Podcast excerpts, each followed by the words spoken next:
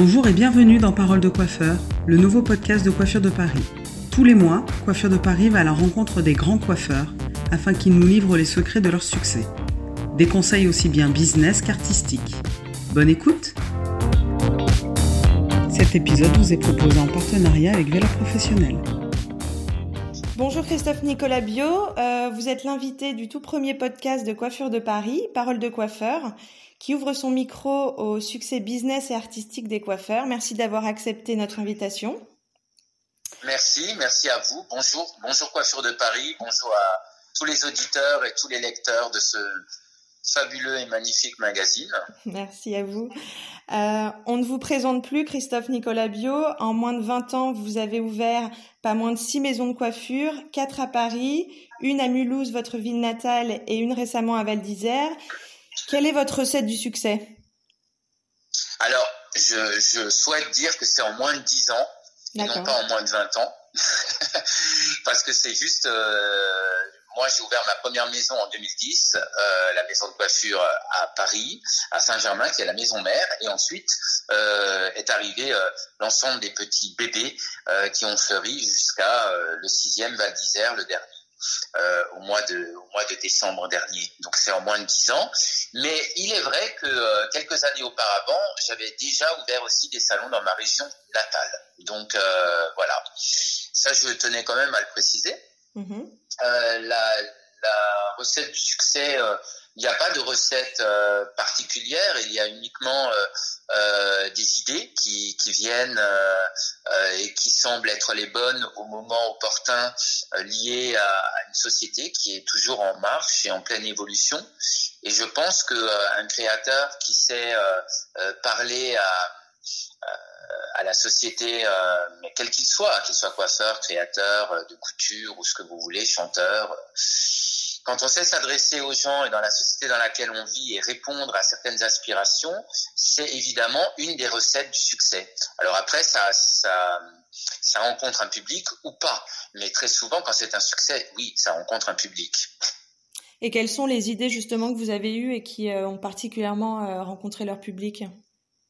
Bah, le, la première idée euh, qui a évidemment euh, fusé, ça a été à l'ouverture de la maison de coiffure en 2010, euh, de créer le bar à minute, euh, qui permettait à toutes les femmes de, se faire coiffer en 5-10 minutes, comme si elles rentraient dans un, dans un bar ou dans un café, de, de commander un café ou un Perrier et de s'en aller après pour une somme qui équivalait à un temps minute, c'est-à-dire 10 minutes 20 euros, 20 minutes 40 euros, 30 minutes 60 euros, donc 2 minutes 2 euros la minute.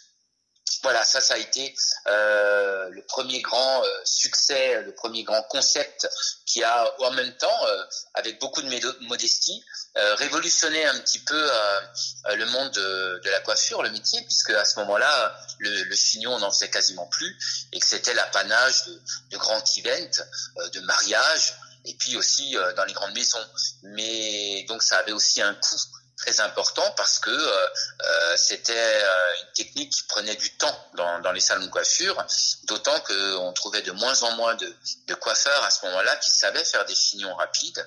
Ça n'était plus que l'apanage aussi des anciens, enfin de nos aînés. Donc tout ça, a un petit peu bouleversé la donne et remis un petit peu cette, les attaches, les chignons au goût du jour. Et voilà, j'en suis pas peu fier. Alors suite à ça, il y a eu évidemment le bar des coloristes euh, qui permettait euh, aux clientes, plutôt que d'aller dans les supermarchés, euh, de se rendre euh, dans un salon où elles avaient affaire à des professionnels, des, des coloristes aguerris, qui, euh, qui allaient les conseiller avec un diagnostic et ensuite euh, leur conseiller exactement quels produits elles pouvaient utiliser à la maison. Voilà, c'était aussi un des concepts. Euh, voilà, il y a toujours des concepts en marche. Euh, là dernièrement, j'ai mis la, la coupe à 7 minutes. J'ai surfé un petit peu sur ce qui, ce qui s'était euh, produit pour le bar à chignon. Et je dois dire que euh, elle a été mise en place euh, au sein de la maison de coiffure Village Royal Paris 8 et ça rencontre un énorme succès. Tel que le bar à chignon, on retrouve aujourd'hui les mêmes attitudes et les mêmes réflexes des consommatrices pour, pour la coupe à 7 minutes en 10 minutes, 20 minutes, 30 minutes.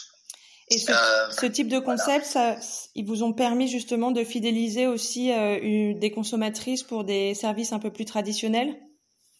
Bah, encore une fois, oui, euh, de toutes les façons, c'est euh, l'objectif final.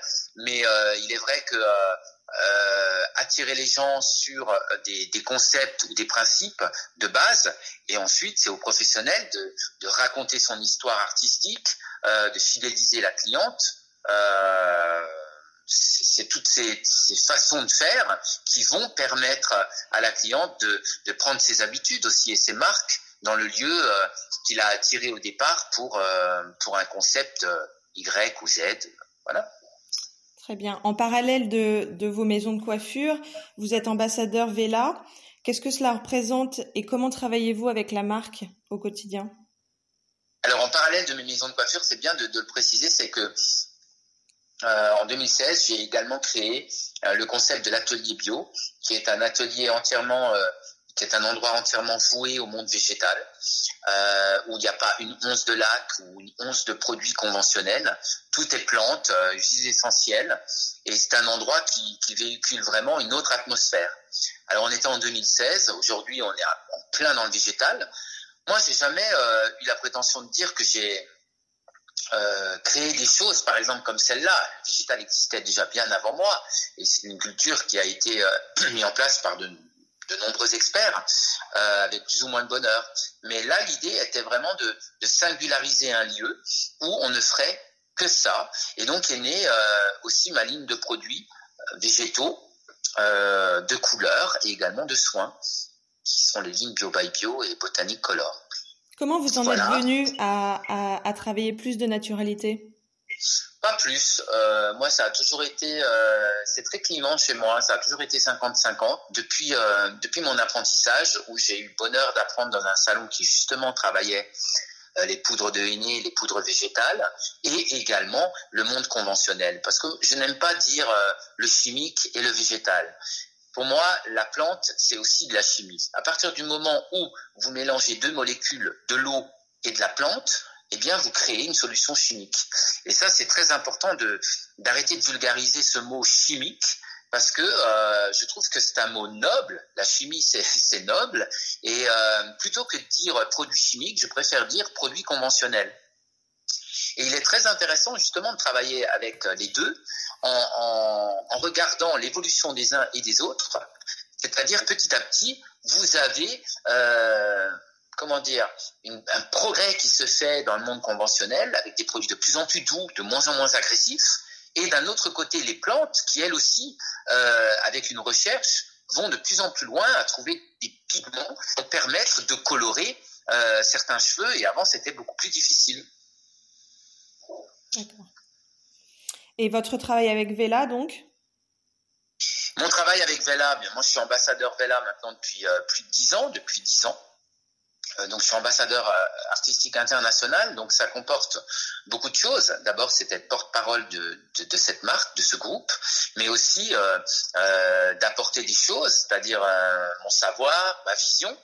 Alors c'est en France, mais c'est aussi à l'international. Donc à l'international, on est des global creative artists, on est une vingtaine dans le monde, euh, un par pays, voire deux au maximum, et euh, on se concerte plusieurs fois par an. On a des, meetings internationaux euh, où on peut justement euh, regarder ce qui va se faire demain, mais aussi proposer euh, ce qui va se faire demain. Après, il y a évidemment la visibilité artistique à travers les shows, et puis des propositions visuelles également, puisque je suis directeur artistique d'un grand groupe en Italie pour Vela Italie également, où je dirige ce groupe avec un nombre de coiffeurs assez important et où je, je, les drive toute l'année à travers des séminaires.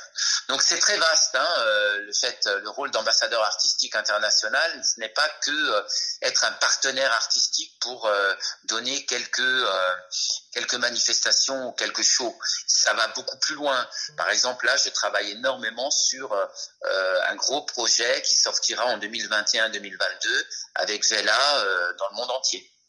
Un travail de long terme sur une nouvelle couleur. Oui, oui, oui, je travaille avec les labos, je travaille avec la recherche. Euh, c'est vraiment très, très, très important et très intéressant ce qu'on va faire. Euh, je rebondis sur votre réflexion à propos des shows. Justement, cette année, vous faites votre tournée d'adieu après 15 ans et plus de 300 shows. Pourquoi raccrochez-vous?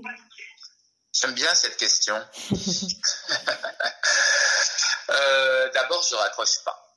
D'abord, euh, il faut lire entre les lignes. Je ne raccroche pas. Je, dis au revoir à, une manière de faire les shows, euh, sans prétention aucune encore. Euh, mais, tel est le cas. Euh, J'ai été et, et, je me suis singularisé dans le monde artistique avec des shows qui étaient plus théâtralisés et beaucoup plus mis en scène. Donc, ce qui fait que ça a aussi fait ma marque de fabrique dans ce métier.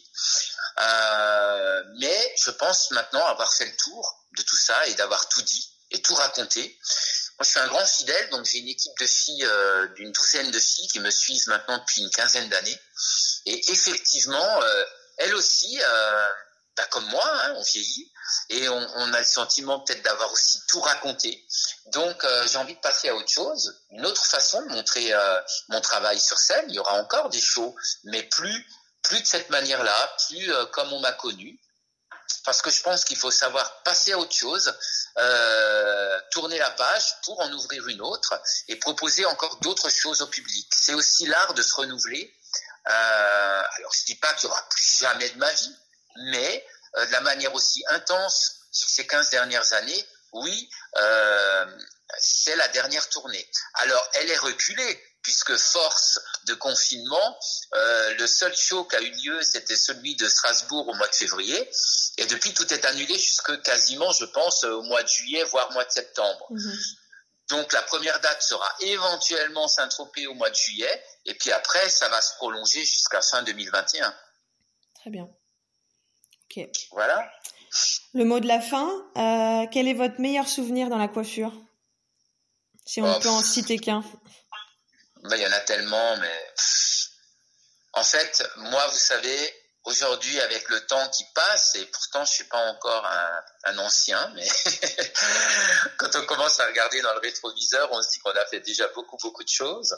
Euh, D'abord, la recette, c'est de jamais avoir de montre de jamais regarder le temps qui passe. De cette façon-là, on, on, peut faire beaucoup, beaucoup de choses et accomplir beaucoup de choses. Mais euh, s'il y a un souvenir que je dois garder aujourd'hui, quand je regarde un peu en arrière, chose que je ne fais pas, ben en fait, c'est mon... C'est la première fois que j'ai poussé la porte du, du salon de coiffure où j'allais faire mon apprentissage. Et la première journée, les premières journées que j'ai passées dans ce salon, voire les premiers mois, les premières années, finalement, ces années d'apprentissage, c'était les plus belles. Voilà. Voilà, c'est un petit peu de nostalgie, mais, mais c'est vrai. Ça fait du bien dans ces moments-là. Ah ouais, ah ouais, beaucoup de bien. Merci beaucoup, euh, Christophe Nicolas Bio, d'avoir répondu à nos questions. Merci, j'espère pas avoir été trop loquace ou trop euh, rébarbatif, parce que je suis un grand bavard quand on me donne le micro, mais c'était un plaisir. Merci à vous. Merci encore.